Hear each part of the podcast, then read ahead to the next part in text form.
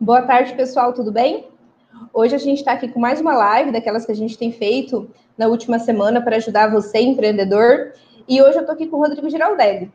E eu quero começar contando um pouquinho como começou a, o meu relacionamento profissional com o Rodrigo Giraldelli, é, desde 2011, faz um tempinho já. A gente, quando eu comecei na consultoria, eu terceirizava alguns serviços para ele. Tipo, antigamente, o, uh, o Rodrigo também era consultor na linha de processos.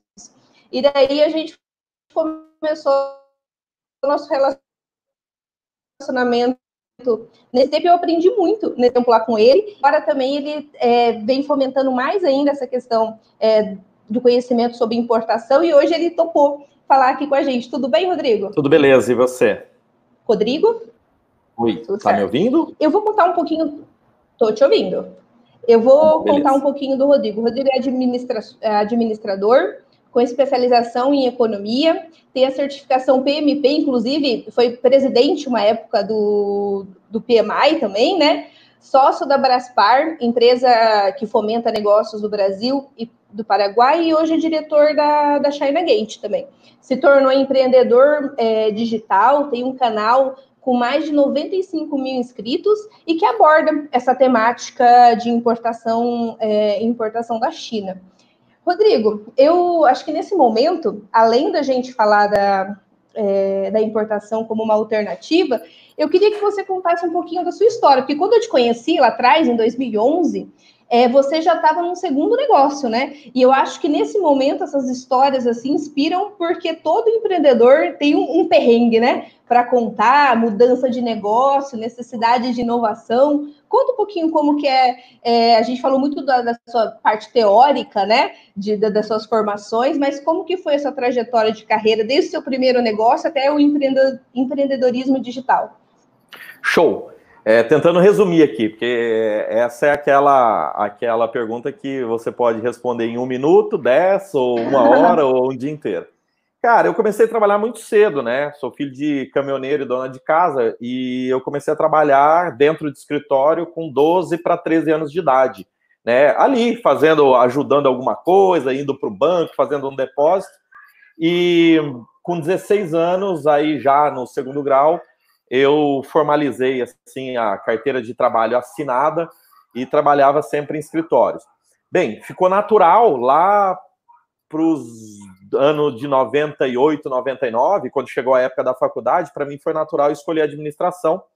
E eu tive uma oportunidade, ainda na faculdade, no final da faculdade, quando eu tinha 22 anos, de comprar uma empresa quebrada. O que é uma empresa uhum. quebrada? Né, para quem aí é da área de finanças, ativo e passivo igual patrimônio líquido zero. A empresa devia, vamos supor, 200 mil e ela tinha de ativo 200 mil. Então, fizemos uma negociação por um real e eu assumi essa empresa na ideia de reestruturar. Eu já trabalhava uhum. nessa empresa, na ideia de reestruturar e fazer a empresa crescer e vender, né? Então eu assumi essa, essa, essa oportunidade aí com 22 anos de idade. Porém, o que aconteceu foi a derrubada das Torres Gêmeas essa empresa ela já trabalhava com produtos importados, o dólar disparou de 2,70 para 3, para 3,70 e para 4, num curto espaço de tempo. Eu devia em dólar, não sabia fazer análise de risco, quebrei. Uhum. Então, uhum. eu fui do, do céu ao inferno, assim, no, na questão do empreendedorismo em dois anos, tá? Bem, uhum. aprendi, em dois anos aprendi o que dez faculdades não me ensinariam. E uhum é, já tinha terminado a graduação, já tinha terminado a. já estava fazendo uma pós-graduação e minha especialidade era finanças. Comecei uhum. a trabalhar com consultoria empresarial, trabalhando forte com consultoria e pagando as contas da empresa quebrada lá atrás, né? Uhum. E assim eu fui por. Né, criei uma empresa de consultoria, prestação de serviço, e assim foi por, sei lá, mais uns 5, 6 anos. Um uhum. desses projetos, um desses projetos dentro da empresa de consultoria, um projeto era de redução de custo de compra. E aí surgiu uhum. o tema China, e aí nós uhum. estamos, sei lá, com 5, 6 anos ali de empresa, surgiu o tema China, e o empreendedor naquela época, o meu cliente, pediu um projeto de importação. A gente uhum. rodou o projeto, foi bem sucedido, e eu tive a oportunidade de conhecer a China. E quando eu conheci a China, minha cabeça. Que ano, Rodrigo? 2000 e... eu fui para a China em 2003, a primeira vez. Eu, para falar a verdade, não sei bem se era 2000 e 2002 ou 2003, mas assim, ó, eu fui para a China em 2003. E esse cliente continuou importando e foi me indicando vários clientes. Então, quando chegou ali é, em 2009, que eu acho que era mais ou menos a época que a gente estava trabalhando junto ali, né? Eu tive que tomar uma uhum. decisão. É, porque já tinha esse, é, já tinha esse produto é. quando, quando eu trabalhava com você já. Sim, ele era um produto dentro da consultoria, né? E aí, em 2009, Sim. eu estava muito estressado e a, trabalhando muito e não estava, digamos assim, faturando muito, né? É, aí eu tive que fazer, tomar uma decisão. Eu tomei uma decisão de ou eu ficava só com a consultoria ou eu ficava só com a parte de China e uhum. eu escolhi, por uma questão de escala, ficar só com a parte de China.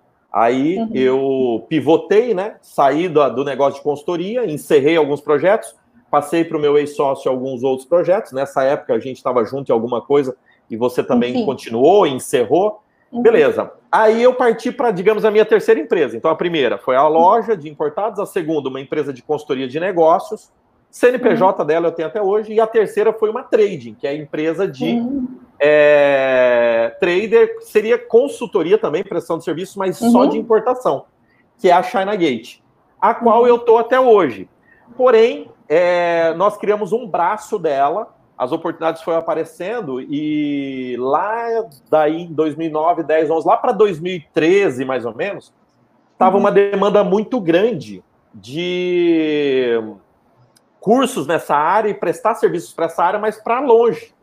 E uhum. eu fui uhum. pesquisar como é, escalar serviço, como vender serviços em escala, e surgiu o uso da internet na época, né? E o que estava uhum. mais fácil era o YouTube. Então a gente criou uhum. um canal no YouTube e hoje a gente é. Esse negócio deu tão certo, a gente escalando no YouTube, começamos a vender cursos também, que hoje a gente tem duas empresas. Então a China Gate, ela tem uma logomarca só, só que eu tenho uhum. dois CNPJ. Eu tenho uma empresa de consultoria e eu tenho uma empresa uhum. de educação. Então Entendi. a China Gate hoje ela é um guarda-chuva ali que ela ajuda todo mundo que quer importar da China para o Brasil com conteúdo gratuito, com cursos avançados e com consultoria e serviços de trading para ajudar quem quer importar. Então, você pode ajudar a pessoa colocando a mão na massa por ela, né? E ajudando ela, ou por meio de treinamento. Então, você tem esses dois, é, essas duas possibilidades. Sim. Entendi. Bom, é engraçado que toda, toda história de empreendedorismo tem que ter um perrengue, né? A sua começou lá com, 23, com 22 anos, daí teve essa, essa questão do aprendizado que você falou, e você meio que já sabia um pouco do risco também, né? Porque, de fato, comprou uma empresa falida. Eu lembro também de quando eu comecei com você, eu falei, ah, eu preciso do quê? Do notebook. Nossa, na primeira semana meu notebook pifou. Então, eu acho que, nesse momento é, eu acho que isso que o empreendedor também tem que ver, né? Que tem que se reinventar. Você pegou lá a crise, é, a queda da Torre Gêmeas, que impactou super o seu negócio. Imagino que agora também você tenha que estar se reinventando, né? Porque da onde você. É, a, a, China também, todo esse contexto e, e a alta do dólar novamente implica mudanças e necessidades de inovações, né? Total. Na real, quando eu tomei a decisão de partir para a importação da China, uhum. é, era tinha uma expectativa muito boa de crescimento naquela área. Só que a, essa expectativa lá de 2011, 2012, ela não se confirmou até hoje. Por quê? Uhum. Porque veio a. Tá, em 2011 e 2012, a gente estava no final de um ciclo muito forte de crescimento, que veio lá de 2008, né? E lá em 2013 para 2014, todos os negócios caíram e o dólar subiu muito. Então, é, a gente tem, digamos assim, por mais que a gente tenha conseguido bons resultados e crescimento é, aqui na empresa, ele tem sido sempre a duras penas e cada vez mais caro crescer, cada vez mais caro conquistar um cliente, cada vez mais caro manter esse cliente. E uhum. agora, uhum. mais recentemente, para quem trabalha com importação, ó, vou falar o contrário, para quem não trabalha com importação uhum. ou com produto importado, em 2020, está sofrendo a crise de demanda que veio aqui de março para cá. Ou seja, uhum. nós estamos aí há mais ou menos 30 a 40 dias com corona crise. Mas para quem é com importação, já está sofrendo a crise desde janeiro. Por quê? Porque o corona crise começou na China lá no final de dezembro, em janeiro já tinha desabastecimento e o dólar vem subindo, subindo, subindo, subindo, é, faz parte dessa política econômica. Uhum. E na hora que era para resolver o problema, que era resolver o problema na Ásia no começo de março, ou uhum. seja, os estoques estariam. É, é, a, o estoque não, né? A, o fornecimento estaria restabelecido. Uhum. Então aconteceu a crise de demanda. Então, para quem trabalha com importação, já está sofrendo aí desde janeiro, né? E a hora é assim, eu, é clichê, todo mundo fala, mas às vezes a gente precisa de uma crise e para, cara, para falar o português claro, às vezes, às vezes, a gente precisa de um tapa na cara para uhum. acordar e fazer aquilo que você está querendo fazer e não faz há muito tempo, como um corte de custos, como uhum. lançar um novo produto, como fazer alguma coisa diferente. E é, é meio a forceps, não tem precedente esse momento, uhum. mas o empresário, o empreendedor, ele não tem é, muita opção se não enfrentar uhum. e, e conduzir a empresa até passar isso. Muitos uhum. ficarão pelo caminho, muitos não conseguirão passar. Uhum. É, quem não foi prudente, não tem caixa aí, vai ser mais difícil. Só que o empreendedor, o empresário, ele não tem muita escolha, se não enfrentar e dar o seu melhor agora. É isso. É, e a base, né, é, até acompanhando seus vídeos, que é diagnosticar o problema, fazer um plano de implementação, isso é tudo da base de administração. Por isso que quando você fala que quem não fez a lição de casa faz muito sentido, né? Porque agora, agora isso faz diferença. Mas, Rodrigo, vou começar então falando da questão da importação. A nossa ideia hoje, gente, é discutir se a importação ela pode, quando ela pode ser uma alternativa para o seu negócio. Para você que está precisando de alternativas, é, será que a importação de fato pode te ajudar? E a minha primeira pergunta, Rodrigo, seria o seguinte: a importação hoje, ela é somente para grandes players, para grandes empresas, ou depende do negócio? E se, e se não, é, qual que é o capital mínimo assim que eu preciso preciso para começar? A importação é para gente grande só ou não? Não, é assim, depende do produto, tá? Quando você fala de importação, é igual você falar da compra de um caminhão ou da compra uhum. de um carro. Fala assim, cara, eu preciso comprar um carro, eu preciso comprar um caminhão. Pô, mas que tamanho que é? Para que que serve? Quantos lugares? Mais econômico? É para Uber? É para levar a família? É, é, é para passear? É para fazer uma corrida? Então, a importação é a mesma coisa. Não é igual para todo mundo, depende muito do tipo do produto e depende muito do tipo de empresa. Mas respondendo a sua pergunta, não, não é para somente quem tem muita grana. Eu vou dar aqui alguns números para a gente se situar melhor. Porém, existem alguns ramos de negócio que eles só se justificam importar com muita grana. Vou dar alguns exemplos, tá? Ninguém começa a importação por beleza ou por boniteza ou porque não tem nada para fazer. A importação, ela serve para única e exclusivamente você comprar produtos mais baratos. Produtos esses que tem no Brasil, mas você consegue comprar mais barato importando, são alguns, ou até mesmo produtos que não tem no Brasil e você só tem a opção de comprar fora do Brasil. Exatamente, tá? Então, pensando que a importação ela só tem sentido quando você tem uma vantagem econômica nisso, porque ela é mais arriscada, ela é mais trabalhosa e ela tem, ela corre ela é mais demorada, né? Você precisa de mais capital. Então, considerando isso, vai depender do tipo de produto. Se você for, por exemplo, é, trabalhar com, sei lá, é, toner para impressora, pneus, é, painéis solares, todos esses são produtos que não compensa importar de pouco. Tem que importar de um container para cima. Estou falando de investimento de 100, 200, 300 mil reais para cima. Por quê? Você pode legalmente importar da China a quantidade que você quiser, mas não compensa. Não uhum. compensa você ir lá e comprar um kit de painel solar para instalar na sua casa. Por quê? Uhum. Porque quem importa, importa de mil kits.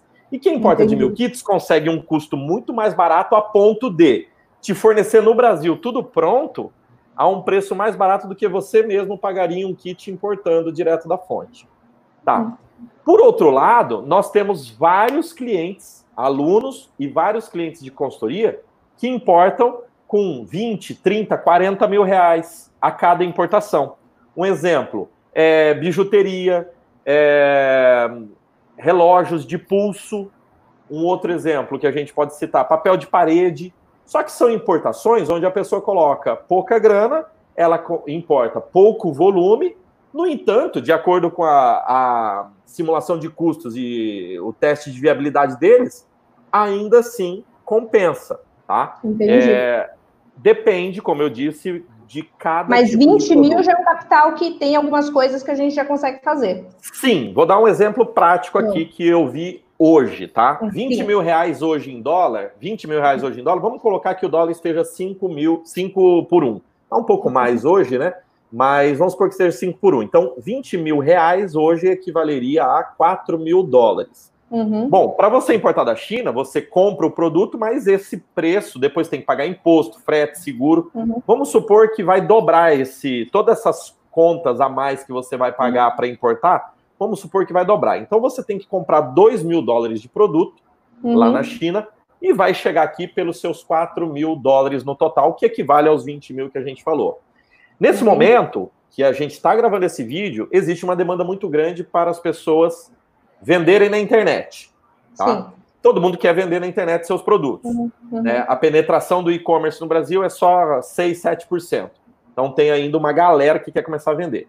Todo mundo que quer começar a vender. Muita gente precisa... vai ser forçada a entrar também, né? Exatamente, né? É. é. o que eu falei, a crise dá um tapa na cara aí de muita uhum. gente para a gente tirar do papel aqueles projetos que estavam lá é, só no, nos planos, né? Uhum. Bem, o, todo mundo que precisa vender na internet precisa tirar foto dos produtos. Uhum. Foto você tira hoje com o seu smartphone, qualquer celular hoje tem uma câmera boa, mas uhum. você precisa ali de uma iluminação, de um fundo, não sei o que lá. Tem os mini estúdios fotográficos, uhum. mini estúdio, pequenininho, do tamanho assim de três, quatro caixas de sapato. Uhum. Isso custa é, 2 dólares, 3 dólares na China, e aqui no Brasil estão vendendo por 100, 150, 200 reais. Então, quer dizer, se você comprar mil peças disso ou 500 peças disso, você vai gastar exatamente esse valor que a gente falou aí, de 10 a 20 mil reais. É um produto legal, dá para importar e com pouca grana e dá para ganhar um dinheirinho, né? É. Mas é, vai depender, vai depender muito de cada caso. Mas eu, a, o convite também, é, Rodrigo, para você é, é para mostrar para o empreendedor essas sacadas, que, por exemplo, é, você está vendo uma demanda de mercado e a, e a importação ela pode ser uma alternativa, até para você não precisar ter uma, fazer uma planta, uma planta industrial para uma demanda que você vê do mercado, mas especialmente eu acho que empreender é isso, né? Você conseguir identificar os padrões de consumo e como isso de fato vai, vai refletir. E quando você dá esse exemplo, é um pouco do que é, é essa alternativa, né? Para o empreendedor que vê uma possibilidade e tem por meio da importação uma possibilidade de fazer com que é com que isso aconteça. Mas, Rodrigo, é, muitas pessoas têm dúvidas em relação assim, para eu comprar, você falou a questão do, dos 20 mil reais, né? Mas eu preciso fechar um container, imagino que esse valor não dê para fazer isso. Você tem alguma solução para essa questão de, da, da quantidade mesmo? Se eu, e se de fato eu preciso fechar um container para fazer um pedido ou não? Como é que funciona isso? Não, não precisa fechar um container. É, a história de um container é um, é um mito que, que, que a gente colocou ali, é uma tipo uma lenda urbana. Ah, para comprar tem que ser de container. Não, uhum. cara, para comprar não tem que ser de container. Você, uhum. A gente tem que dividir duas coisas: o que você pode e o que você deve. Você uhum. pode comprar quanto você quiser, como eu disse. Uhum. Você pode comprar um sistema de, de fotovoltaico, painel solar para sua residência. Pode, uhum. pode. Compensa? Não. Uhum. Certo? Então você pode comprar uma geladeira. Pode, pode, embarca, embarca. Uma geladeira, ele vai, vai, é, vai ocupar pouco espaço num container, né? Uhum. Mas você deve? Não deve, porque isso não é viável. E eu falo o que é e o que não é viável com base no que eu tenho experiência. Obviamente, eu não sei dizer tudo o que é viável. Para isso, uhum. tem que fazer conta. Tem que fazer Entendi. conta. Então é assim, ó, você pode, precisa importar de um container? Não. Porém, em alguns produtos, em alguns mercados, as fábricas elas só fecham o pedido a partir de container, tá? para você uhum. comprar de fábrica. Aí você pode comprar de atacados e tudo mais. Aí, para quem quer importar menos, tem que ter uma observação muito importante. Uhum. Muita gente pensa que para importar de pouco, ou seja, que não é de um container fechado, para essas operações a gente chama de consolidado, container tá. consolidado. Colocar várias cargas dentro do mesmo container, tá? Uhum. Então, a partir de agora, eu vou falar consolidado. Para você importar consolidado, o frete é muito barato, porque uhum. você paga quase que proporcionalmente a sua, ao seu espaço. Uhum. Então, é igual você mandar uma, é, uma encomenda pelo correio. Você não precisa pagar o frete do caminhão inteiro, você paga uhum. proporcional ao tamanho da caixa. seja uhum. uma caixa pequena ou uma caixa grande. Uhum. Só que, e sempre tem um porém, né? Só que, na importação compartilhada ou na importação consolidada, quando a carga chega no Brasil, hum. ela tem que ser separada e armazenada para que seja feita a fiscalização. Essa Sim. armazenagem, ela é bem mais cara individual, de poucos volumes, do que de um container inteiro. Por quê? Uhum. Por uma questão logística, de movimentação. Uhum. Vamos supor assim, lá no porto, pega o container, uhum. coloca no chão e você paga a armazenagem de um espaço no pátio. Pode chover, pode fazer sol, tá tudo bem, o container tá lacrado, ninguém vai mexer. Então você hum, paga, sei lá. Né? É, ninguém precisa manusear, então vai ficar uhum. esperando ali a liberação. Então vamos supor, para ficar aquele container inteiro de carga ali, que é só sua, se uhum. for o uhum. caso, 10, 15 dias, uhum. dependendo do porto, você vai pagar mil, mil e quinhentos, dois mil reais. Agora, uhum. para gerenciar cinco caixas, dez caixas, tem que tirar de dentro do container, tem que conferir, o dono do terminal portuário tem que garantir aquilo para que não seja roubado, tem que ter seguro, tem que ir para o lugar certo lá dentro, não pode ficar no tempo, tem que ficar dentro de um armazém fechado. Essa armazenagem ela encarece muito, ao ponto de que, sei lá, poucas caixas, um, dois, três metros cúbicos, fica mais cara a armazenagem do que de um container inteiro. Entendi. Então eu volto e fecho esse loop. Dá para importar de container compartilhado? Dá. Dá para importar qualquer volume? Dá. Só que tem que fazer a conta, porque às vezes sai mais caro o molho que o peixe. Muitos Entendi. produtos dão certo, mas alguns produtos, especialmente os mais volumosos, não compensam. Entendi. Eu até vi que você tem algumas alternativas de cargas pelos seus parceiros que saem todo mês. Eu não sei se é todo mês mesmo, é isso? Sim. Que daí a... acaba ajudando esse empreendedor, esse empreendedor que não tem como, de repente, faz, fazer uma, uma carga, é, um, um container inteiro, né? Exatamente. Pensando exata, exatamente nessa necessidade ou nesse problema que eu acabei de dizer aqui, o que, que a gente uhum. tem? Como eu tenho é, inputs de pessoas do Brasil inteiro querendo, é, de querendo importar, pessoas do Brasil inteiro querendo importar, e eu tenho toda a cadeia logística pronta para fazer container completo, eu fechei com os parceiros assim, uhum. cara, o que, que a gente pode fazer para ajudar esses caras que estão querendo importar pequeno? Então a gente colocou uma agenda que toda primeira semana do mês a gente tem um container que sai da China para o Brasil, exclusivo para os nossos clientes que queiram participar, onde a gente coloca todo mundo junto e diminui o custo de todo mundo que está importando ali, que fica um pouco melhor. É, na verdade, fica bem melhor do que você tentar fazer avulso, entendeu? Esse é um serviço que a gente tem que chama importação uhum. digital. A ideia é escalar isso. A gente está uhum. rodando, rodamos um beta aí por um ano e meio e aí a gente aprendeu a fazer. Agora estamos no MVP, entendeu? Ele tá, é, ele não é um produto lucrativo aqui dentro. Para falar a verdade, às vezes ele está até um prejuizinho, mas a gente está testando isso dali para ganhar escala e volume para é uma boa função, né? Porque você reúne tudo e acaba sendo mais competitivo, né? É uma ótima, uma ótima solução. É.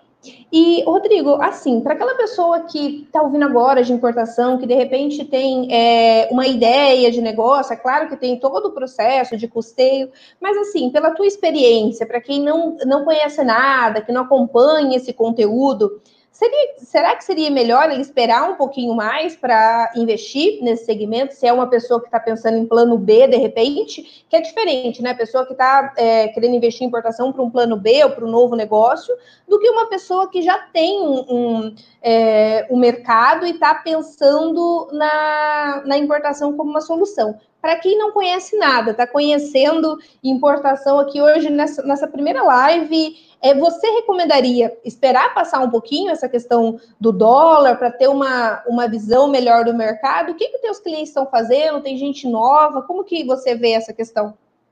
Ó, é assim. Se a pessoa não conhece nada de importação, mas uhum. ela tem mercado, ela vende uhum. alguma coisa, ela já está acostumada a vender alguma coisa, uhum. e essa alguma coisa tem na China, então uhum. dá para enfiar o pé e já começar agora. Tá. Claro, você não vai pagar para ver quanto vai ficar. Não, faz tudo antes, entendeu? Uhum. Faz a conta, tem que achar o fornecedor, fazer a cotação, calcular os custos, daí a pessoa vai saber. Ó, comprando uhum. no Brasil, esse produto que eu vendo, comprando no Brasil, chega por. É, eu compro por X. Então faz uhum. o teste, faz a viabilidade. A gente tem material gratuito até que dá para fazer isso, eu ensino a fazer isso lá no site. E uhum. depois as pessoas podem pesquisar lá em materiais gratuitos. Uhum. Então, é uma questão matemática. Eu já tenho mercado, eu já tenho demanda, tem que, tem que avaliar se essa demanda está ok agora com uhum. corona crise, né? Uhum. Então, uhum. essas pessoas podem começar já, é uma questão matemática. Quanto que eu compro no Brasil e quanto ficaria para importar? Se uhum. importar fica 30% mais barato uhum. ou mais, começa a importar e tá tudo certo, tá? Se fica 30% ou menos, não recomendo. Compra no Brasil, porque daí você tem menos risco, menos exposição e não empata o seu dinheiro em importação, tá? Então, beleza. Agora, para as pessoas que não têm demanda, estão pensando. A dica em... é 30% do custo menor. 30% do custo menor ou mais, né? Então, se ela paga 100 no Brasil, para importar da China tem que ser 70 ou menos, né? E respeitando sempre essa proporção. Bom, quem vai dizer isso, na verdade, é empreendedor, porque se ele gira nesse produto 1, 2 milhões por mês, então 30% é muito, ele pode fazer isso com 10%. Porque se o cara gira um milhão por mês e ele economiza uhum. 10%, já dá 100 mil, né? Mas considerando o perfil de importação de pequeno porte, pessoas que vendem até 100 mil reais por mês de produto, eu recomendo 30% de economia na importação ou nem mexe com isso, tá? Porque vai dar mais trabalho Entendi. do que lucro. Mas beleza. Agora, se quem está nos assistindo aqui não tem um negócio, não está acostumado a vender nada na ponta, ou no negócio físico, ou no atacado físico, ou em e-commerce, então, para, não importa agora, calma, espera passar. Os comércios estão fechados, é o momento Tem de você avaliar. Gratuito, né? É, é o momento de você avaliar. Você pode começar a fazer seus planos, mas não vai botar dinheiro agora, porque, pô, a não ser que você tenha uma mega, ultra, hiper power oportunidade para aproveitar em 60 dias, mas não sendo isso, espera passar um pouco isso, protege o teu caixa, protege o teu capital e analise, né? Entendi. Rodrigo, num dos seus vídeos, você fala que quando a gente vai escolher a questão do produto a ser importado, duas coisas são importantes. É a questão da habilidade de venda do produto e outra é o potencial de investimento que eu tenho. Na prática, do dia a dia, o que, que dá mais certo? Qual dessas duas dicas que, que funciona mais na prática? As pessoas são melhor sucedidas? Deu uma cortadinha no vídeo. É, viabilidade do produto e Capacidade de investimento, né? Não. Quando isso, quando você indica qual produto importar, duas coisas você fala: a questão da habilidade com a venda habilidade. daquele produto ah. e a, isso, e a questão do potencial de investimento. O que, que costuma dar mais certo? Habilidade de venda, sem dúvida. Entendeu? Porque é? se você sabe vender algo, se você sabe vender algo, é mais fácil você arrumar capital para isso do que o contrário. Eu tenho várias pessoas que me procuram com grana e é grana alta. Tem cara de 100 mil, tem cara de 500 mil, tem cara de 1 milhão, tem cara de 5 milhões. O cara tem grana uhum. para importar, para fazer algum negócio e ele está vendo a oportunidade, entendeu? Só Entendi. que o cara só vai colocar, vai Não conhece o mercado, demanda. Agora, se você sabe vender algo, com, ou se você tem habilidade de venda, Uhum. Então, uhum. Mesmo com pouco, você começa a girar. Por exemplo, uhum. nesse momento, nesse exato momento que nós estamos transmitindo e uhum. gravando esse vídeo, né? Vai depender aí do, do momento que quem está assistindo, né? Para quem está uhum. assistindo em época de pandemia, tem muita gente que tem habilidade de venda de artigos de papelaria que está uhum. vendendo máscara, que é um artigo de saúde e ou EPI, né? Então, pessoa tem aqui, tá todo mundo precisando de máscaras, máscara é de TNT, máscara de tecido. Qualquer máscara. Que for, entendeu? Então o mercado está tão aquecido que se a pessoa sabe o mínimo ali de comunicação, tem uma base de clientes e pode oferecer, ele está ele tá mudando o produto para tentar ganhar algum dinheiro é, uhum. e faturar nisso, atender a sua clientela, mesmo que esse produto uhum. não tenha a ver com a habilidade original dele, mas ele sabe vender, ele sabe conectar os dois pontos. Agora, Entendi. se você não tem essa habilidade, não tem, você pode ter um monte de dinheiro, mas você não vai virar. Entendi. Ah, e perder dinheiro, né? Que é o pior. É, perder dinheiro. Detalhe importante. Quando eu falo isso, talvez as pessoas falem assim: ah, mas eu não sou um vendedor nato, então é, esse negócio de comércio não é para mim? Não, eu só estou dizendo que se você não tem essa habilidade, você precisa contratar alguém que tenha, que tenha. ou encontrar um sócio que tenha. Um, uhum. um, vendedor, um gerente de vendas, um parceiro, representante comercial. Não é uhum. é porque você não sabe vender que você uhum. não pode ser, trabalhar no comércio. E outra coisa, uhum. O vender, muita gente fica com medo, assim, ah, eu não sei vender, porque lembra daquele vendedor tradicional de balcão. O vendedor uhum. de balcão, o vendedor de carro, o vendedor de geladeira. Venda é muito mais que isso, entendeu? Você pode Sim. vender através de e-mail, você pode vender através de redes sociais, você pode vender com foto e com uhum. texto. Uhum. Né? Então, tudo isso que eu englobo o setor de vendas, e não só somente uhum. aquele venda tete a tete, barriga no balcão. Entendi. E, Rodrigo, por muito tempo, os produtos chineses foram associados a baixa qualidade. E como que a China lida hoje com essa questão das, da conformidade dos produtos é, que chegam aqui no, no Brasil? Isso é uma verdade ainda?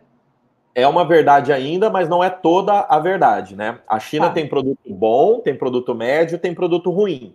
É que uhum. antes ela só tinha o ruim, né? Só que a China, uhum. ela evolui muito rápido e hum, os chineses, eles estão com muita grana, então eles contratam muita tecnologia, muita máquina e mandam uhum. a chinesada estudar no mundo inteiro e voltar e contratam profissionais do mundo inteiro para irem trabalhar na China. Então hoje você encontra em alguns ramos é, específicos, a China ela é pioneira e produz os melhores produtos do mundo. E não é tecnologia de outros lugares sendo produzido na China só com fábrica. Não, por exemplo, Sistemas de reconhecimento facial, a China é a melhor do mundo. Inclusive no Rio de Janeiro, aqui na época das Olimpíadas, a gente usou esse sistema. É, tecnologia de drone para tirar foto. A China é pioneira nessa área e ela é, tem os melhores produtos do mundo nisso, marca chinesa. No entanto, a, no entanto, a, em muitos outros casos, a China usa. Rodrigo. Oi. você está é, deu Foi, deu uma cortada, você estava falando. Então refaz a pergunta, vê do ponto Isso. que eu parei que eu termino. Pode começar.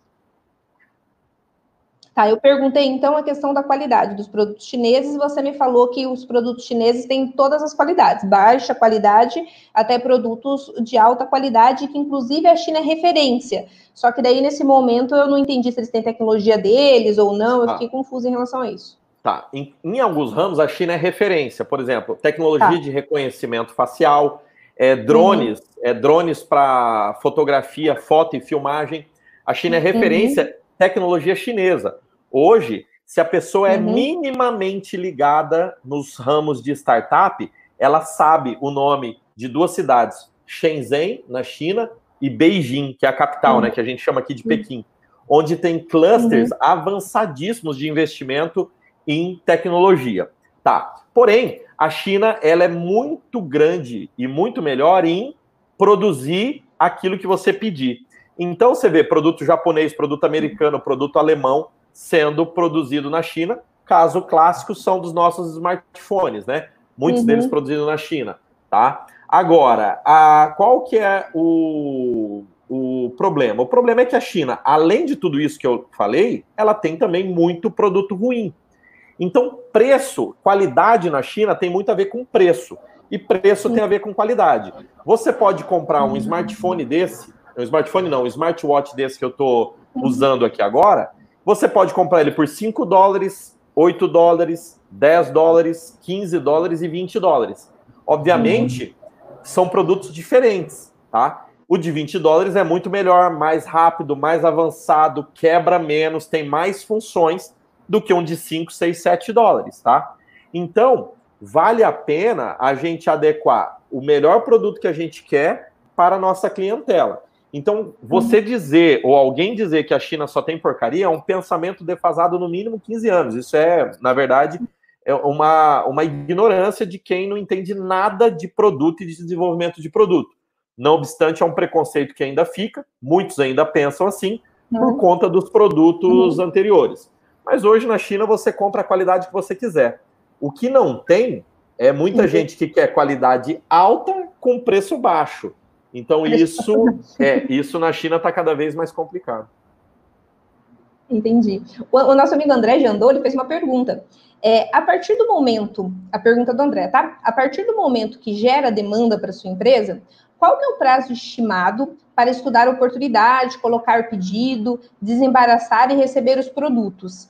É, sei que são muitas variáveis, mas para a gente ter uma ideia é, dessa estrutura da demanda até quando a gente tem que organizar. Todo esse o processo de importação, de fato, né? Tá, vou falar do, do maior para o menor. Tá. Então, tá. hoje, se a pessoa está do zero, ela está do zero e ela quer começar a importar hoje. Ela está no zero, mas ela sabe o que ela quer importar. Então, ela tem que ter isso definido. Se ela não sabe o que quer importar, eu não começo a contar esse prazo, tá? Então, considerando que a pessoa sabe o que quer importar, basicamente, numa média que a gente tem na China Gate, trabalhando forte, é de hoje até 120 dias para rolar a primeira importação. Uhum. Marítima, marítima, sendo 30 dias para fazer todas as cotações e simulações de custos e aprovar o pedido. Uhum. Mais 30 dias para colocar o pedido na China, produzir e embarcar. Uhum. Mais 45 dias para sair da China e chegar num porto brasileiro de navio. Mais uhum. 15 dias para retirar do porto, nacionalizar e enviar para a empresa em qualquer lugar do Brasil, tá?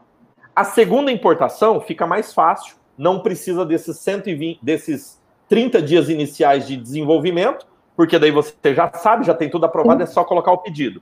Então, a segunda importação adiante, o prazo normal é 90 dias, tá? Entendi. Beleza. Isso marítimo. Se for aéreo, você pode encurtar em torno de 30 dias nesse processo, porque no meio dessa, dessa é, timeline aqui, eu disse que o transporte duraria em torno de 45 dias. Uhum. Se for aéreo, esse prazo vai ficar entre 10 e 15 dias tá? Então, se for aéreo, todos esses números que eu acabei de dizer reduz uns 30 dias.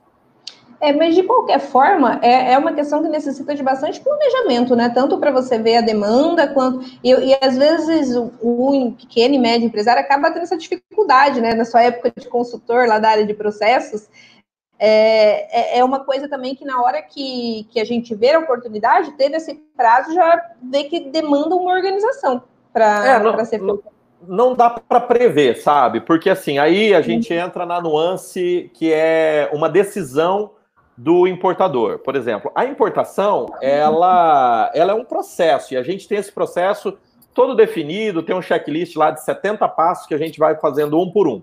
O problema uhum. que acontece, pela minha experiência, é que quando o, como o André perguntou, quando você decide, falou, cara, eu quero importar esse tipo de produto aqui, qualquer uhum. produto que seja, quero importar, sei uhum. lá, tripé, tripé de câmera fotográfica. Estou vendo aqui na minha frente, estou dando esse, esse momento. Então, estou dando esse exemplo. Então, você é, faz toda a viabilidade, todo o planejamento e, vamos supor, a gente diz, né? Ó, o tripé vai chegar por tantos reais com essa previsão, tudo certinho. Uhum. Tem cliente, e daí é pessoal, tem cliente que já fala, poxa, que legal, vamos embora, já quero é, dar o kickoff, vamos fazer essa coisa acontecer. Uhum. E tem cliente que fica ali com certo medo, com certo receio, fica perguntando mais coisas e demora um tempo maior para decidir, e tem uns uhum. que nem decidem, né? Então uhum. aí entra para o campo pessoal, né? Cada um. Tem algumas pessoas que são mais propensas a aceitar risco, risco e né? já são mais rápidas na tomada de decisão. Algumas outras não. Eu tenho até um vídeo que eu trato esse tema, que eu falo assim: importação é para quem tem coragem. Ah, é. Porque às vezes, matematicamente, dá certo. Só que entre matematicamente dá certo e você tirar 10, 20, 30, 40, 50, 100 mil reais para mandar para a China, tem uma grande diferença. É.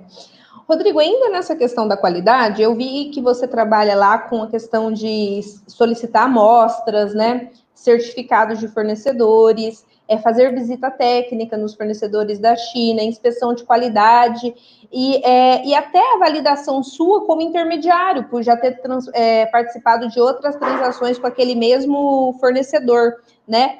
É, na sua opinião, assim, qual que é o melhor custo-benefício né, nessa, em todas essas é, possibilidades, né? E o que, que, é mais usual as pessoas fazerem quando elas estão com medo da, da qualidade do produto chinês, vamos dizer assim? É, o mais usual é fazer inspeção remota, tá? Hoje em uhum. dia existem diversas empresas que fazem inspeção em 70 cidades da China, por exemplo, em 48 horas. Então você vem, entra no site da empresa, contrata, os valores vão de 150 a 350 dólares para uma inspeção simples. Você paga pelo cartão de crédito ou pelo PayPal. Em 48 horas chega um relatório na sua, no seu e-mail com foto, filmagem e todos os cheques ali, todos os pontos de checagem que tem é, padrão, mais alguns que você queira incluir, caso queira incluir, tá? Então isso é o mais uhum. comum. Estatística aqui da China Gate, em torno de 80% dos nossos clientes não vão para a China para fazer a sua primeira importação.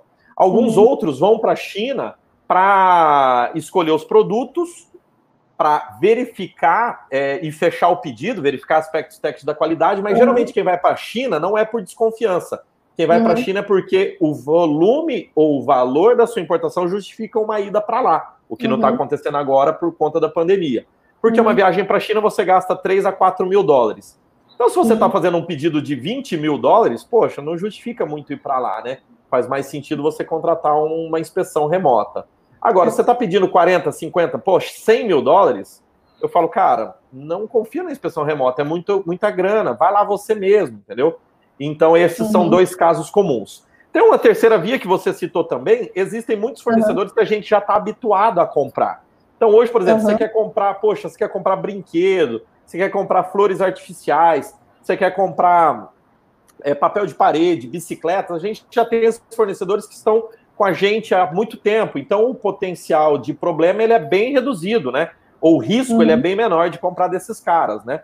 Ainda uhum. assim, eu não abro mão de sempre fazer uma inspeção é, para verificar a qualidade, porque não é só, o problema não pode ser somente do chinês caloteiro querer te enganar. Não, pode uhum. ser um uhum. problema de gestão da produção, inspeção da uhum. qualidade. Ora, aqui no Brasil, gerenciar qualidade não é uma tarefa é difícil, fácil. Né? Na Alemanha é. não é fácil, nos Estados Unidos não é fácil. Por que, que na China uhum. haveria de ser? Então, sempre faz-se necessário, ou pelo menos recomendado, fazer essas inspeções sim.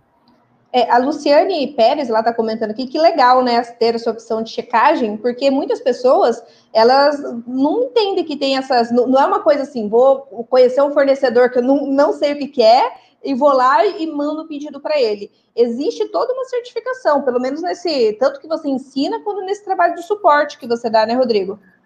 Sim, existe, graças a Deus, pela internet, por isso, né? Porque isso não era possível antes. Eu, quando eu comecei a importar, é, pouquíssimas empresas faziam isso e, uhum. pasme, a gente pagava mil, mil duzentos, mil e quinhentos dólares para fazer uma inspeção que levava três, quatro horas, né? Uhum. Mas hoje você tem isso aí como um serviço muito rápido e popularizado.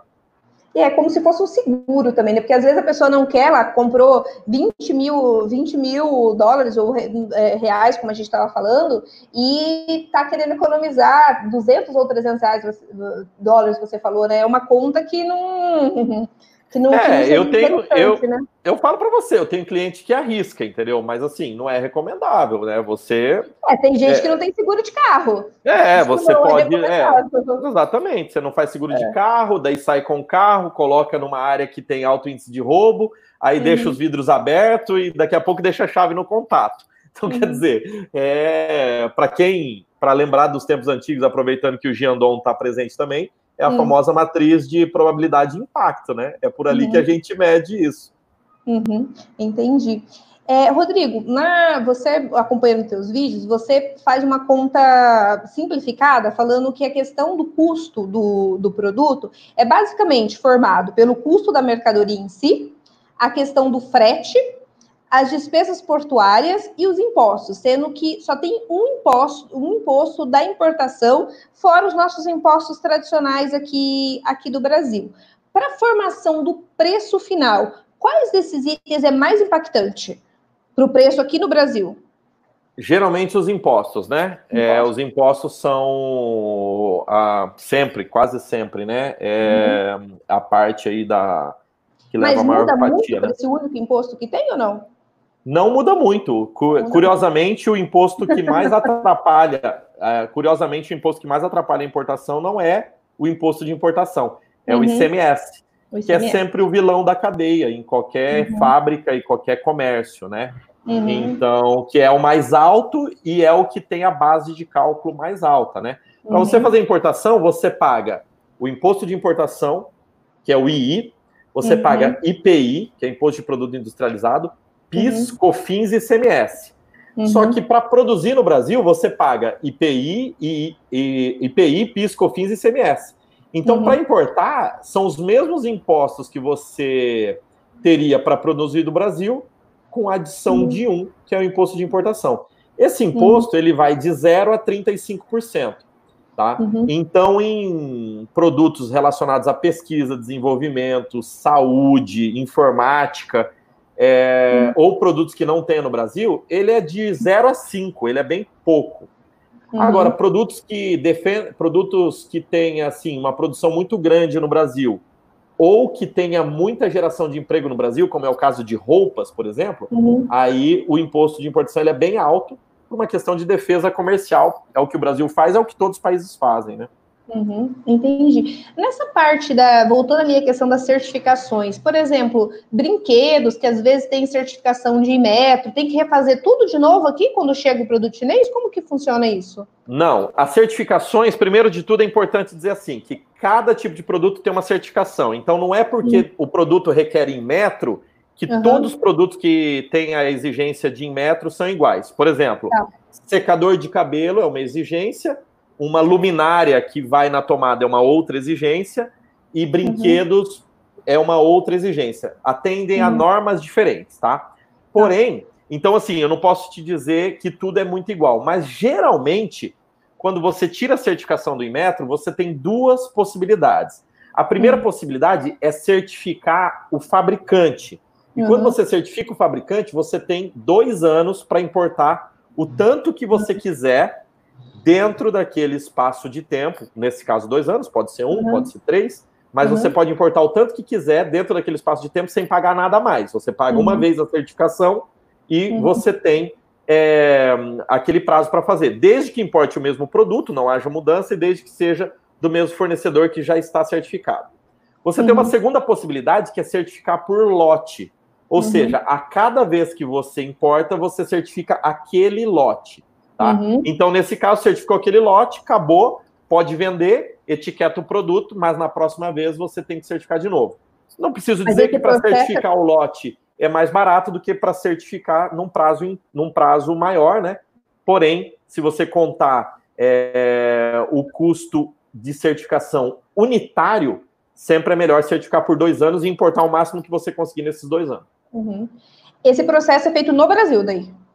No, é, é, é, em conjunto, né? Ele é feito no Brasil, é certificado no Brasil, uhum. mas você pode requerer é, testes laboratoriais lá na origem, ah, que é feito por empresas parceiras, que tenha, por exemplo, lá na China, você tem uhum. laboratórios chineses credenciados ao Inmetro no Brasil. Ah, então, o Inmetro exige a certificação de acordo com uma norma XPTO. Então, uhum. você requer a, o ensaio laboratorial é, de acordo com a norma XPTO, que geralmente uhum. são normas internacionais. O laboratório chinês faz, manda para o Brasil. Se esse laboratório tem acreditação do Inmetro, o Inmetro uhum. assume esse laudo e pode certificar o teu produto. Entendi, assume como verdadeiro. E ou, assim, ou só, só fechando esse loop, ou você manda amostras do produto da China para o Brasil, para ensaio uhum. laboratorial e faz tudo no Brasil. Pode ser feito assim também. Entendi. Então a gente tem como fazer certificação e tem como também atender as normas é, internas aqui com esses, esse processo que você estava explicando.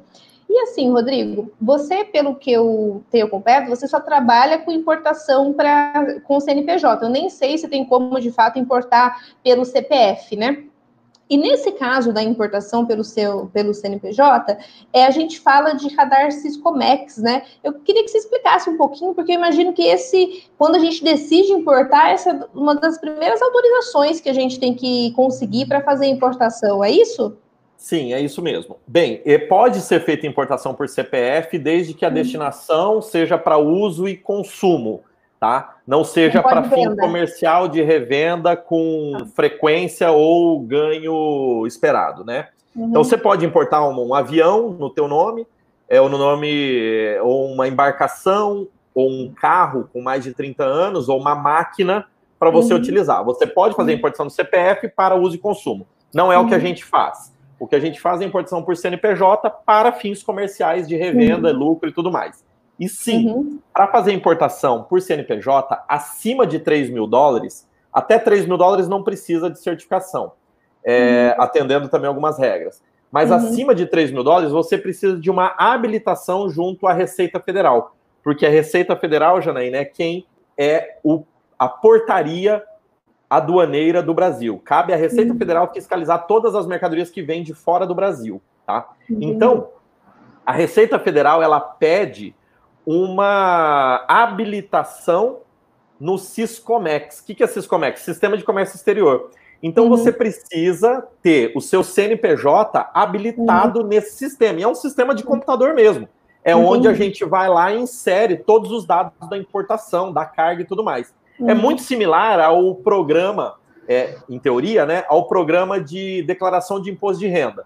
Você precisa ter é, o programa instalado para você imputar ali dentro os dados do seu imposto de renda. E para você fazer isso, você tem que ter o seu CPF habilitado ali para entrar, né? Uhum. O seu CPF tem que estar válido. Então, a habilitação no, no, no radar Syscomex é a mesma coisa. Tá? Na verdade, são dois sistemas. Radar é para verificar se está tudo ok, se você tem uhum. capacidade, e o Syscomex é o sistema em si onde é registrado as cargas que você vai importar. Sem essa habilitação, a sua carga chega no porto e não tem onde registrar. Tá? Para você conseguir essa habilitação, hoje em dia é tudo feito no portal da Receita Federal e você uhum. tem, é interessante saber que você tem três tipos de habilitação de acordo uhum. com o volume que você quer importar. A primeira uhum. habilitação é chamada habilitação expressa. Serve uhum. para todo mundo que queira importar até 50 mil dólares, não é um valor baixo, uhum. dentro de seis meses. A segunda é a que chama de habilitação limitada ela é limitada até 150 mil dólares a cada semestre. Na verdade, não é a cada semestre, é a cada seis meses, os últimos seis meses que contam. É igual o simples, mais ou menos. E depois você tem o terceiro tipo de habilitação, que é a ilimitada para importadores que querem importar mais do que 150 mil dólares, 150 mil dólares é, a cada seis meses, tá? Uhum. Para a segunda e para a terceira, a norma da Receita Federal diz que vai fazer análise da capacidade econômico-financeira da empresa e também operacional. Basicamente, uhum. a Receita vai olhar para os seus balancetes para saber se você tem essa capacidade de importar mais do que 50 mil dólares. Para a uhum. primeira, é muito simples. Basicamente, assim: você tem um CNPJ ativo, você está com tudo em dia com seu CNPJ, alvará, não está devendo imposto, pode ter imposto parcelado, mas não pode estar devendo imposto. Inadimplente. Então, inadimplente. Então, é assim, em cinco minutos, desde que você tem um ECPF, você entra uhum. no portal único da Receita e pede a sua habilitação, sai na hora. Com cinco minutos você faz o processo e pode importar até 150, desculpa, até 50 mil dólares imediatamente. Isso é bem tranquilo eu sei que você oferece esse serviço lá, mas precisa ser um terceirizado? Pode ser o contador, o próprio empresário? Não, pode ser o contador, pode ser a própria pessoa. Eu ensino a fazer. Se você quiser que eu faça na China uhum. Gate, a gente tem um serviço que a gente vai fazer para você. Mas se tá. você quiser fazer sozinho, nós temos vídeos no canal que te ensina a fazer automaticamente e você não paga nada. Isso, entendi.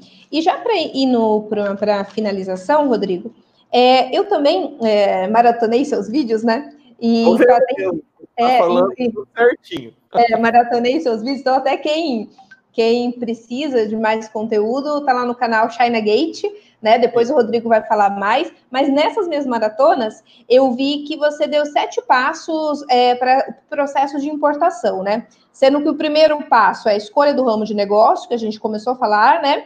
O segundo passo, a viabilidade do negócio, a gente vai olhar para o mercado, né, para a demanda que se tem desse produto, encontrar fornecedores, que a gente já falou um pouquinho também, inclusive falamos da questão de qualidade, do custeio, que faz parte de toda essa questão de imposto, frete, que nós já falamos também, fazer o pedido, o transporte, Falamos também de que pode ser marítimo ou pode ser aéreo, e o desembaraço aduaneiro, que muita gente acaba não, não considerando esse passo aí. Mas a questão é o seguinte: é, qual desses passos o empreendedor costuma errar mais? Onde que você vê que, mesmo que a pessoa vá lá, siga os teus vídeos, né? Onde que o empreendedor costuma, é, de primeira viagem, costuma pecar mais esse processo de, de importação? Ah, geralmente erra mais na parte de custeio, não faz o custeio correto, acha que vai ser mais barato do que é, porque lá na China é tudo barato. Então uhum. a pessoa vê aqui, nossa, esse produto custa 100 reais no Brasil, mas uhum. lá na uhum. China tá um dólar. Como que isso pode? Eu vou comprar. Aí não sabe, acha que dá para fazer tudo via Alibaba. O chinês uhum. não sabe de aduana brasileira. Então a pessoa vai lá no Alibaba, conversa com o chinês, tem Google Translator e tá tudo bem em relação a isso. Mas Deus te fala assim: não, pode comprar, me paga aqui que eu envio para você. Entendeu? Aí a pessoa vai lá, compra, e olha, às vezes eu encontro pessoas em cursos aí, ou me, que me procuram, que não são clientes China Gate, que pagaram assim 5, 10 mil dólares, tá? Para vir o produto e o produto está preso na alfândega, está parado no porto, e a pessoa pede ajuda para resolver. E aí a gente não tem é, muito o que falar, senão só lamentar pelo caso. Porque o Brasil, Janaína, é o centésimo, trigésimo sexto país, segundo a OMC, acho que é que deu esse dado, ou a Câmara, uhum. não, Câmara de Comércio Internacional. Uhum. É, é, o centésimo, trigésimo sexto país menos uhum. burocrático para fazer negócios de importação e importação. Só tem 100, 200 países listados, existe só 135 mais fáceis que a gente. Tá entendeu? fácil, então, né? Então, é burocrático, é burocrático. Comprar lá fora e enviar lá fora para o Brasil é a parte fácil. Chega uhum. aqui e o bicho pega. E na importação, Receita Federal, você tem que trabalhar tudo previamente com planejamento. Por quê? O atraso, ou o atraso não, o, o, o erro, ele é punido ou com multa, e são multas caras e pesadas, ou com perdimento da carga. Então, esse é o maior, erro, é a pessoa achar que é mais fácil do que realmente é e tentar fazer sozinho, e aí não ter a mínima chance, ou existe uma pequeníssima chance de dar certo, mas geralmente não dá. Entendi. E assim, é, para a gente já finalizando, né, que a gente está dentro aí do tempo que nós tínhamos estipulado, é, tem muita gente agora, Rodrigo, falando de boicote da China, né? Meio difícil a gente pensar nisso com esse mundo globalizado, né? Mas o que assim, você que tem trabalhado com, a, com, com China, com importação, há bastante tempo e, e saiba, saiba, mais as nossas dependências, né, hoje, tanto do contexto do mercado globalizado, quanto do que a gente depende da China hoje. O que, que você pensa sobre isso para essas pessoas que têm utilizado essa, esse racional de fazer um boicote à China? Cara, é assim, tem várias, é, várias formas de responder. Primeiro é que Bom, tudo que eu estou falando aqui é a minha opinião, né? Opinião. Então é assim, é mais fácil achar um culpado, né? Fi, é, filosoficamente, a gente trabalha muito assim, né?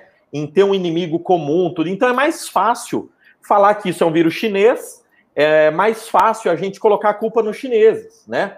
Mais uhum. difícil é você gastar meia hora do seu tempo, uma hora do seu tempo tentando entender. E, cara, tá tudo bem, entendeu? É assim, as pessoas pensam dessa forma, a maioria, a massa pensa dessa forma, uhum. mas não é um pensamento correto. Mas eu entendo da onde vem e, cara, tá tudo uhum. bem. As pessoas falam, ah, isso é culpa da China, entendeu? E a China tem alguma culpa nisso, tá? Em uhum. ter, não ter divulgado antes, em não ter feito uma análise mais profunda e em não uhum. ter liberado as informações. Agora, o que vem logo depois é, se a culpa é da China, vamos uhum. boicotar a China. Uhum. Só que isso é, é, assim, é uma das coisas. Eu dou até risada, porque é uma das piores coisas que a gente pode fazer. Né? Não, não é nem difícil. Uhum. É, não é inteligente pensar isso por um motivo muito uhum. simples. É, a uhum. China é o nosso segundo maior parceiro comercial. A gente depende uhum. da China. A China manda para o Brasil. A balança comercial com a China é positiva em 70 bilhões de dólares. Isso uhum. é mais do que é o Banco do Brasil inteiro, sabe? É da, uhum. Não dá para falar da Petrobras porque é muito, muito volátil. Mas assim, é, o que a China manda de dinheiro para o Brasil todos os anos é mais do que a economia do, de, dos estados do Mato Grosso, Mato Grosso do Sul, Goiás e Tocantins somados. Uhum. Então você fala, vamos boicotar a China? Se a China falar, tá bom, vou boicotar o Brasil também, quebrou o agronegócio brasileiro, tá? Uhum. Quebrou o agronegócio brasileiro. Então não é inteligente falar disso, né? De boicotar a China. No entanto, no entanto, fazendo um contraponto, é um, a, o coronavírus ele veio para dar um tapa na cara, não só do Brasil, como do mundo inteiro, porque a gente criou uma China-dependência. É um uhum. absurdo o Brasil, com o nosso parque fabril do tamanho que é, não ter condição de produzir respiradores à medida que a gente precisa nesse momento, não ter uhum. condição de produzir testes COVID à medida que a gente precisa nesse momento. Não é, é, é assim, não, não é admissível a gente ter uma indústria tão dependente, não só no Brasil como do mundo inteiro, da China. Então, uhum. nesses termos, falando com inteligência, não de boicote, mas de se juntar e, e transferir tecnologia e né? pensar, mas sim, eu, como importador, sou totalmente favorável a gente reduzir a chinodependência. Por quê? Por mais contraintuitivo isso que possa parecer, não é, porque a gente não precisa importar produto acabado da China, a gente pode importar componentes e produzir no Brasil, entendeu? É. Então, o boicote à China é, na verdade, é só um clamor popular de quem está com preguiça de pensar. Eu entendo da onde vem, mas uhum. eu de forma alguma concordo, porque eu sou muito analítico. É, estatisticamente falando, isso é uma grande besteira, economicamente falando. No entanto, o que está por trás disso vale muito a pena ser analisado para que nós possamos reduzir a chinodependência em diversas áreas. Entendi. Então, para quem não acompanhou a live desde o começo, é, a gente falou, passou aqui por grandes tópicos, basicamente para quem é importação, se a importação pode ser para você que está pensando num plano B ou de repente é, querendo soluções para o seu negócio que pode vir da China. Falamos da questão da garantia dos produtos chineses, como que a gente pode mitigar os riscos de uma, de uma importação, é, da viabilidade financeira, como que a gente começa a pensar em custo, como que a gente começa a pensar no preço final, do, do passo a passo, e por fim, muito rapidamente, é claro, é, do que, que é o processo de importação. E daí, a partir disso, de planejamento, a gente consegue é, pensar se essa alternativa, ela de fato é, serve para o seu negócio ou não. O Rodrigo tem um canal no YouTube, como eu é, comecei a fazer, com uma série de vídeos. Eu nem sei quantos vídeos, você poderia falar para a gente quantos vídeos você tem, mas tem mais de 95 mil inscritos. E eu queria que você fechasse, é, respondendo a nossa pergunta, né? Quando de fato a importação pode ser uma, uma alternativa para o seu negócio? Cara, é, eu não sei quantos vídeos tem também. Tem muitos. É, mais, de, mais de 800 vídeos uhum. de tudo quanto é tipo, né? A gente publica semanalmente, duas, três vezes por semana, desde 2014. Eu adorei uhum. quando você falou, né? Queria a opinião de alguém que trabalha com e mercado digital desde o tempo que isso não é modinha, né? Modinha. eu, faço live no, é, eu faço live no canal consistentemente há muitos anos, toda segunda-feira, né? Então a gente trabalha com isso. Cara, é, a pergunta é quando é, a importação é uma alternativa para a empresa? Isso, isso. Quando que você assim, vê que, que, a importação se torna uma solução para os empresários aqui, é, os empresários em geral, né? É, a importação se torna uma solução quando o custo de aquisição for bem mais baixo, 30% uhum. ou mais uhum. é, baixo do que hum, o seu uhum. custo de compra normal. É uhum. isso, né? Antes disso, eu recomendo você trabalhar com mercadorias já comprando no Brasil, seja uhum. nacional ou seja importada, mas que já esteja uhum.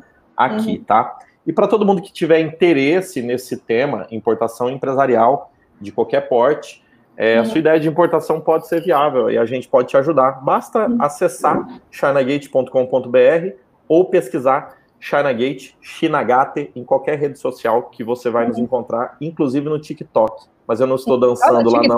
Nossa, no TikTok eu não vi esses vídeos. ainda não estou lá, ainda não só tem o canal, ainda não estou uhum. lá, mas logo estaremos fazendo umas musiquinhas de importação no TikTok. não, a gente é mais forte no YouTube mesmo, no blog, uhum. Chanagate.com.br, também Instagram com força, Telegram e LinkedIn no e Instagram... Facebook. Chinagate ou tudo China, Chinagate Brasil. Tudo que você encontrar China. nosso vai ser Shinagate Brasil, com S mesmo, e você pesquisa aí na rede social da sua preferência, que nós estaremos lá. Tem para todo mundo. Tem para todo mundo. É, bom, eu agradeço, é, Rodrigo, por você ter participado aqui. É, eu, eu, gostaria que vocês fossem lá ver o canal do Rodrigo também, porque tem muita coisa. Eu maratonei para a gente é, fazer esse o conteúdo, mas tem muita coisa mais específica. A gente tinha uma hora que a gente organizou aqui, mas é muito pouco tempo. Então, recomendo entrarem lá no, no site, no YouTube do Rodrigo e pensar, pensar um pouco além desse racional do boicote da China, pensar em todas essas lives que a gente está fazendo como, de fato, é uma alternativa para que o para o seu negócio, ok? Obrigada, curta, compartilhe, se inscreva no canal e a gente vai estar é, tá disponibilizando mais vídeos na, na medida do interesse de vocês. Obrigada. Tchau, tchau. Tchau, tchau, Janaína. Valeu, galera. Até mais. Valeu, até mais.